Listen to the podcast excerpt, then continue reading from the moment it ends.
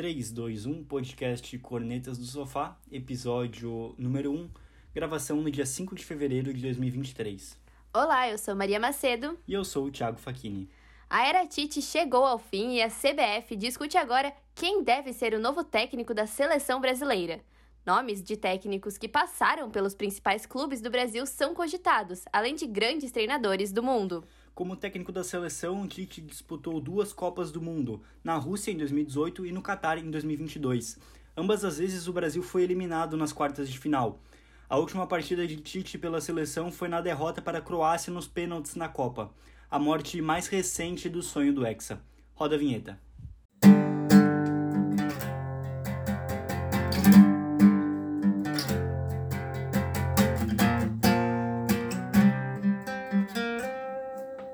Então agora vamos começar o debate, porque eu sei que isso vai render bastante conversa, a gente tem um pensamento um pouco divergente sobre esse tema. Então vamos lá, Thiago, na sua opinião, quem deve ser o próximo técnico do Brasil? Prefere que eu fale os nomes, os meus minhas opções primeiro e já justifique ou que justifique depois de você falar as suas? Como prefere? Acho que você fala primeiro as suas opções e depois eu depois eu falo as minhas e depois a gente vai discutindo sobre cada um. Tá bom, então. Uh, as minhas opções, as principais, são Dorival Júnior e Fernando Diniz. Outro nome também que estaria na minha lista seria Mano Menezes, um trio completamente uh, brasileiro, né? Eu acredito, na verdade, que técnicos estrangeiros na seleção sequer deveria ser permitido, na real, né? Uh, então, é, essas são as minhas três opções. E as suas?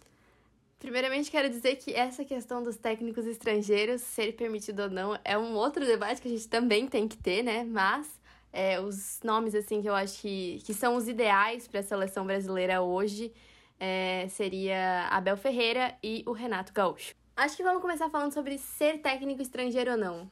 Tá. Porque eu tenho uhum. um pensamento bem certo quanto a isso. Eu acredito sim que não deveria um técnico estrangeiro estar assumindo o controle da seleção brasileira, até porque os jogadores são todos brasileiros, está representando aqui e precisa conhecer não só os jogadores, mas também tem que conhecer a torcida, tem que conhecer como é que são os campeonatos daqui. Então, para mim, o certo seria os técnicos estrangeiros que estão atuando no Brasil hoje e eles estão é, há mais de dois anos, por exemplo, atuando no Brasil, eles conhecem muito bem os jogadores daqui, eles conhecem as competições, eles conhecem muito bem a torcida, que é uma torcida bem é, peculiar, né, perto das outras. Então, eu acho que nessa questão, esses técnicos podem, podem sim assumir o controle da seleção brasileira por eles já conhecerem aqui o país e a situação toda do, do futebol aqui. É, mas eu acho que na verdade essa é uma questão mais específica, né? Como é que isso seria feito também, né? Uh, eu acredito que nenhum estrangeiro poderia ser técnico da seleção, a não ser aquelas questões que já valem até para os jogadores, né? Essas questões de naturalização, enfim. Mas quanto aos treinadores, eu não vejo muita lógica, é até um pouco de apelação, né? Isso eu não, não falando só do Brasil, mas sim qualquer seleção. É, chamar os melhores treinadores do mundo, Pep Guardiola, eu acho que é, é um pouco o Klopp, enfim é um pouco de, de apelação, sabe? Quem tem mais dinheiro, obviamente, vai trazer um técnico melhor. Então, acredito que deveria ser só técnicos de cada país, no caso, né? Que são uh, naturais de cada país, com exceção da, das questões de naturalização que valem para os jogadores também. Concordo com isso, que realmente seria é, uma questão assim de quem tem mais dinheiro vai trazer o melhor técnico, mas como eu falei, eu ainda acho que é, é bem simples, na verdade, na minha opinião, de você fiscalizar quais são os técnicos que estão atuando no Brasil há mais de um, mais de um, mais de dois anos e que estão atualmente atuando, sabe? Teria que ser na, na convocação desse novo técnico, teria que estar atuando no Brasil, entende? Uhum. É, mas é, quanto falando é, especialmente da seleção brasileira, é, daqueles nomes ali que eu citei, eu acho que eles têm condições é, de assumir a seleção, né? Os, os, três nomes ali que eu citei, principalmente o Dorival e o Diniz. É, é, a, a, gente entrou até nesse assunto dos técnicos estrangeiros porque é uma questão que está sendo cogitado muito, né? Dos técnicos estrangeiros é, assumir a seleção brasileira, alguns nomes já foram cotados, Ancelotti é um que tem, que tem sido bem falado nas últimas semanas, Mas quanto àqueles técnicos que eu citei, é, falando, já justificando por que, que, eu, por que, que eu escolhi eles, né? O Dorival, uh, o último clube foi o Flamengo, né? Ele reorganizou o forte elenco do Flamengo e foi responsável aí pelos títulos da Libertadores e da Copa do Brasil, uh, os dois principais títulos do Flamengo uh, na, na temporada passada. É, acredito até que o Flamengo deu um tiro no pé, ou perdeu o Dorival, o, o Dorival, e agora vejo ele como o principal nome. Desses três que eu citei, eu acredito que ele é o principal nome para assumir a seleção brasileira. É, quer falar o teu? Depois eu falo do Diniz, pode ser? É, eu acho que eu teria um contraponto aí pro Dorival Júnior antes, porque eu acho que, apesar de sim, agora ele. Ele teve um grande título com o, Flamengo, né? A Libertadores, também a Copa do Brasil. Mas, se você for ver, for ver o Dorival já tá no mercado desde 2002. E desde 2002 foi agora só em 2022 que ele conseguiu um técnico um título de expressão, porque até então ele só ganhava uns estaduais, ele livrava time do rebaixamento, então eu não acho que esse é um nome que deveria que vai salvar e vai trazer, né, o, o título para o Brasil. É, mas a, o, o nosso técnico Tite, por exemplo, nas últimas duas, ele é, foi duas copas, né, que ele disputou pela seleção, 2018 e 2022 antes dele ir, ele treinava o Corinthians. E ele chegou a ter uma má fase no Corinthians e depois ele se recuperou e conquistou Libertadores ali.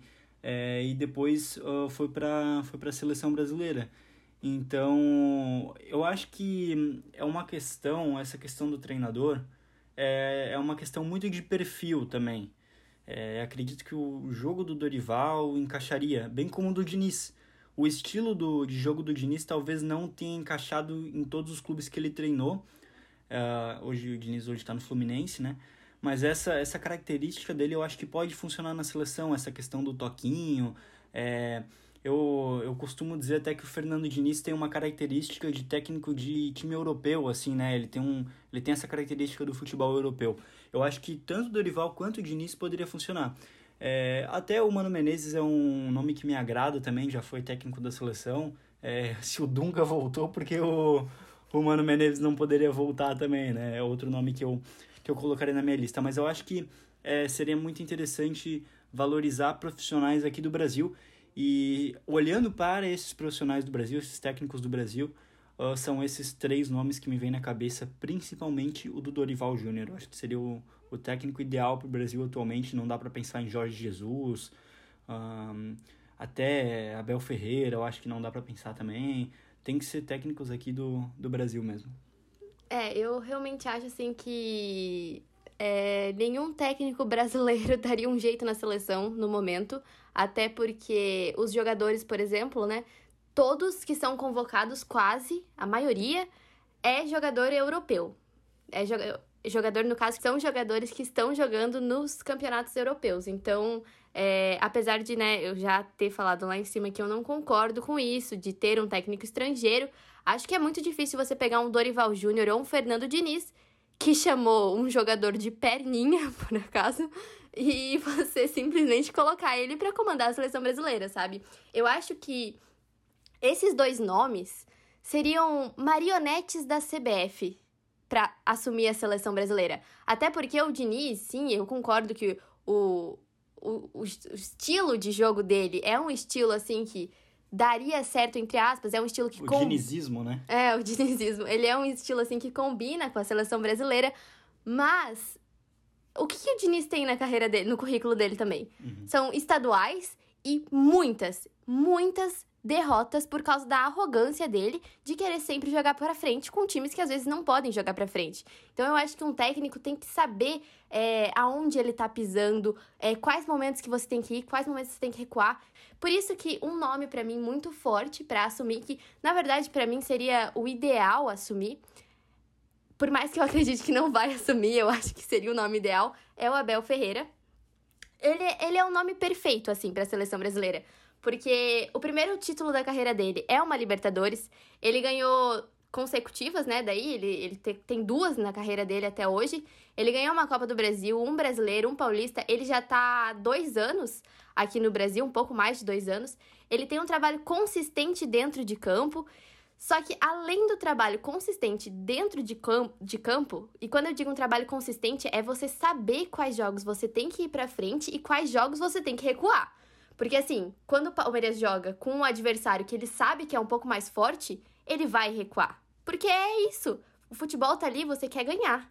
Então, eu acho que além desse trabalho consistente dentro de campo, ele também tem um trabalho muito bom com a mentalidade dos atletas. Então, ele trabalha muito bem o grupo.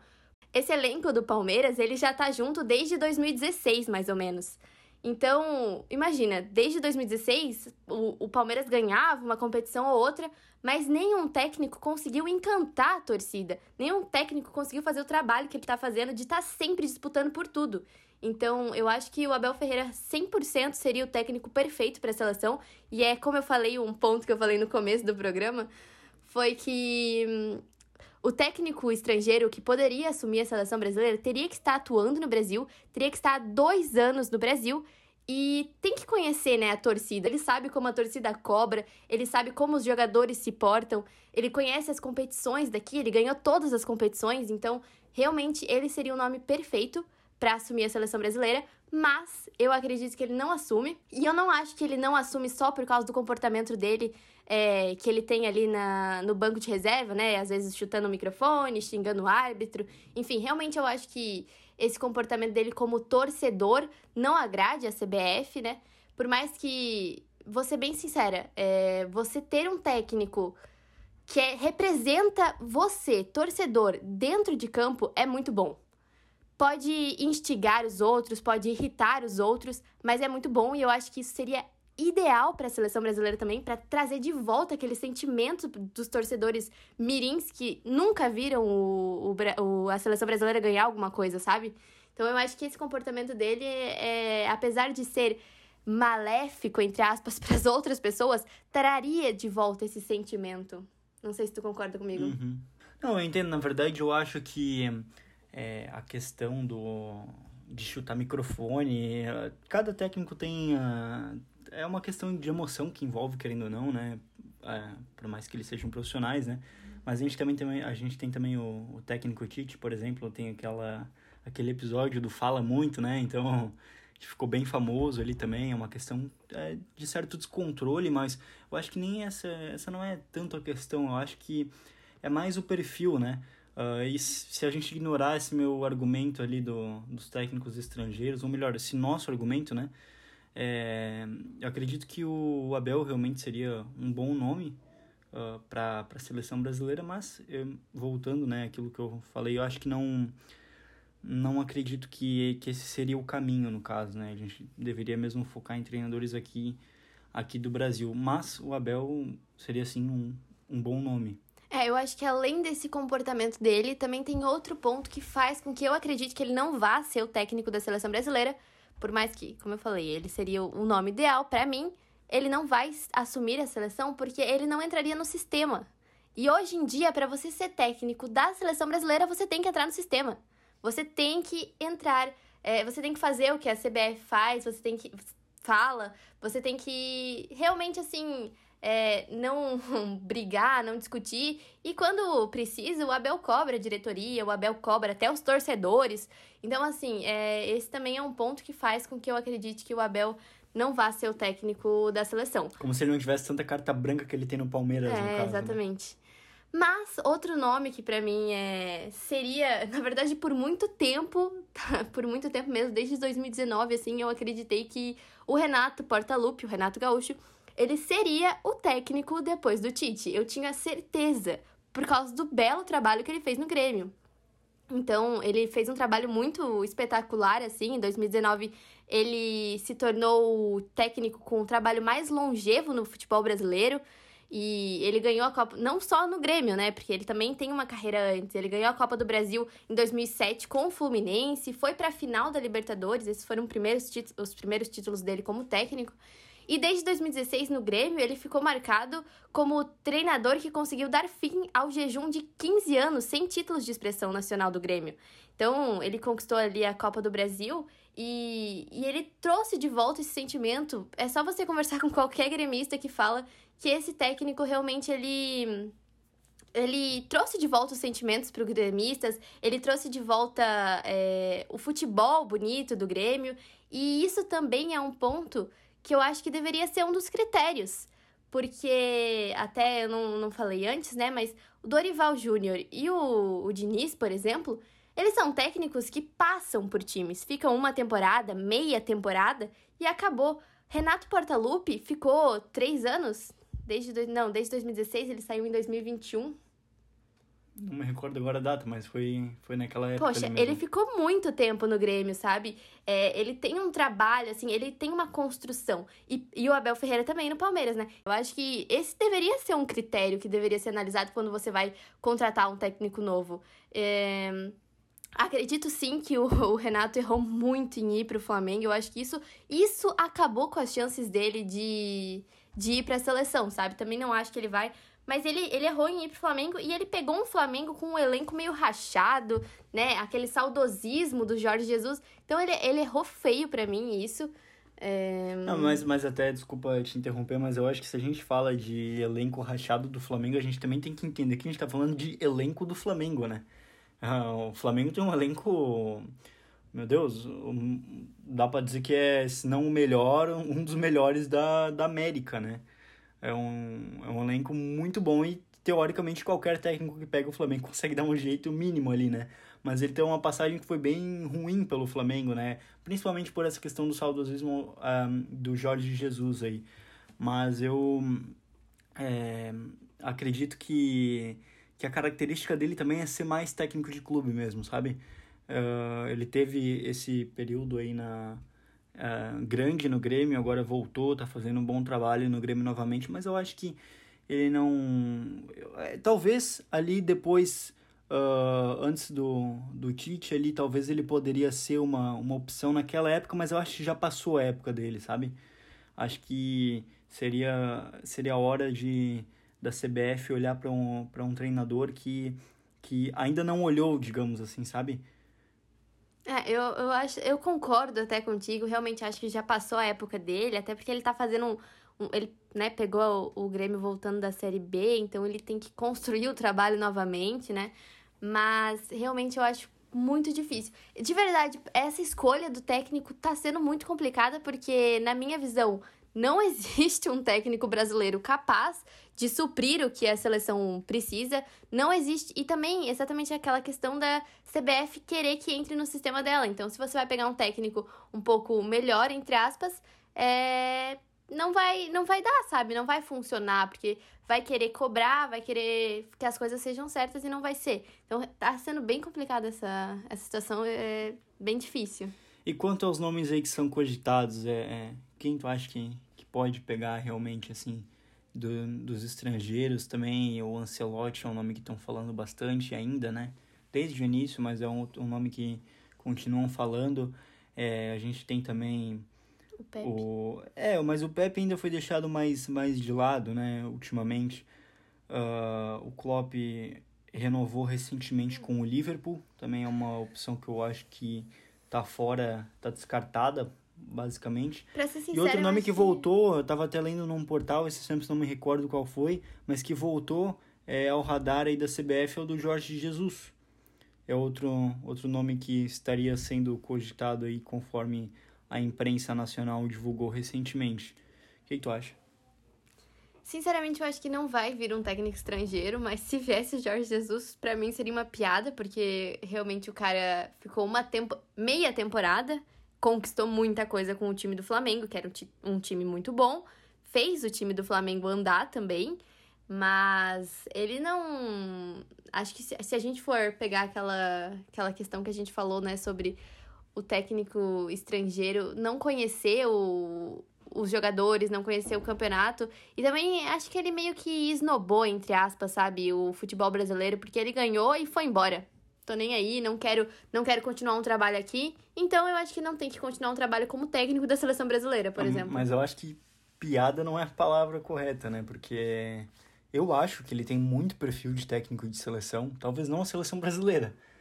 Mas, como eu falei, eu não, não concordo que técnicos estrangeiros sejam, é, assumam a seleção brasileira. Mas eu acho que ele tem perfil de técnico de seleção. para mim isso é fato. Ele já rodou vários clubes. É, tava recentemente uh, no futebol do Portugal de novo, né? Futebol turco. Uh, eu acho que ele é um técnico que tem perfil. Nenhuma, e não ganhou nada expressivo. Não, tá, mas pelo Flamengo que ele teve um grande desempenho, Sim, mas né? Mas foi isso. E, é... e, não, e disputando campeonatos grandes, Eu né? acho que é... Libertadores, ganhou Libertadores. Agora já o Renato, o Renato Gaúcho, por exemplo, pegou o Flamengo pós 2019. Pegou o Flamengo pós a era do modismo do Flamengo ali, que depois que todo mundo começou a torcer pro Flamengo, depois do em 2019, ali quando ganhou tudo.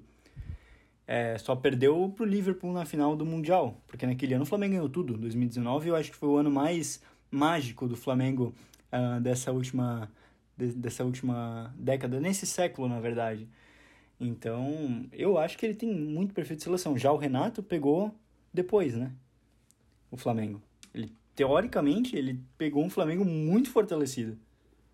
Não é, sei. eu já não concordo muito com isso, mas eu acho que o exatamente essa questão, sabe, do o Jorge Jesus, ele é exatamente igual ao Dorival. Ele simplesmente ganhou um título expressivo, mas é isso, acabou, não tem mais o que fazer, sabe? Eu não acho que ele é um, um técnico com porte de seleção, por exemplo, e acho realmente que ele esnobou o futebol brasileiro não é uma pessoa que, que deveria voltar para ser para representar todos os torcedores do Brasil, para representar todos os times. Não acho que ele é o nome ideal e não acho que nenhum estrangeiro vai ser, sabe? Porque eu acho eu acredito que não vai vir um estrangeiro. Por isso, Dorival Júnior, técnico não, da seleção. Não. Dorival Júnior não dá. Tá difícil, de verdade. Eu não sei quem quem, é, quem vai, porque tá triste essa é, E a CBF, detalhe, né? A CBF pretendia escolher, né, em janeiro, o novo técnico. O Tite saiu após a Copa do Mundo, né? Já havia anunciado que ia sair após a Copa do Mundo e a CBF era para ter decidido agora ali em janeiro. Já estamos em fevereiro e ainda não temos essa decisão, né? Será que vai sair nos próximos dias? Será que vai demorar mais ainda? Será que vai sair antes da gente postar? Nossa, mas era muito triste, né? Tomara que não. Mas senão a gente vai ter que fazer um, uma nota pé daí. Tomara que não precise. Logo no nosso primeiro episódio.